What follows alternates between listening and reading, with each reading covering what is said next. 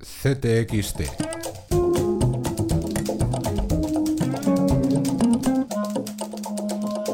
Podcast. Con la ley Mordaza en A vigor, mí no me calla nadie, nadie. tampoco a CTXT, que sin embargo necesita de tu ayuda para desamordazar el periodismo. Con un café tuyo menos, nosotros podemos llegar a incorporar cinco nuevos periodistas, para no tener que depender del IBEX 35 ni de la Troika y poder seguir contando cosas como estas.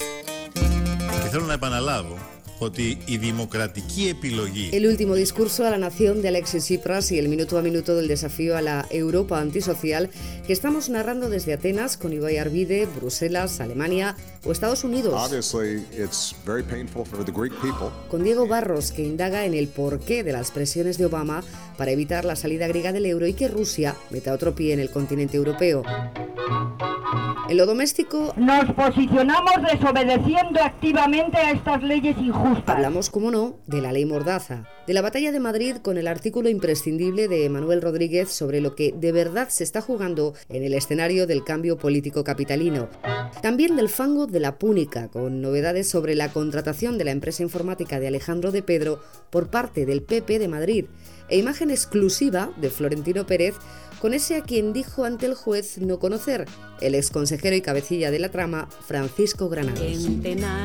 Lleva de oro, de oro tierno, En las culturas, Alfonso Armada reflexiona con CTXT sobre los límites del periodismo y la ficción a propósito de su libro Sarajevo. Con Manu Garrido, otro fenómeno. Hola gente, ¿qué tal? Soy Mr. Tim Hunter y calla. El de los chavales que ya no quieren ser futbolistas, quieren ser youtubers. En la música, Ya acabó, ya acabó mi Lila Downs, Jorge Pardo de Divine Comedy, algunos de los invitados al Jardín de los Melómanos, el festival Mad Garden de Madrid.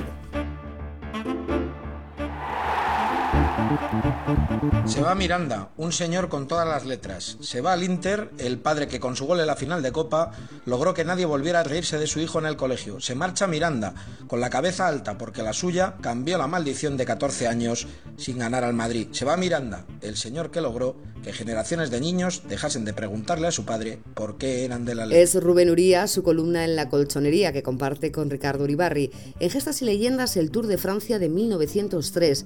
Del de 2015, la crónica es de Sergio Palomonte.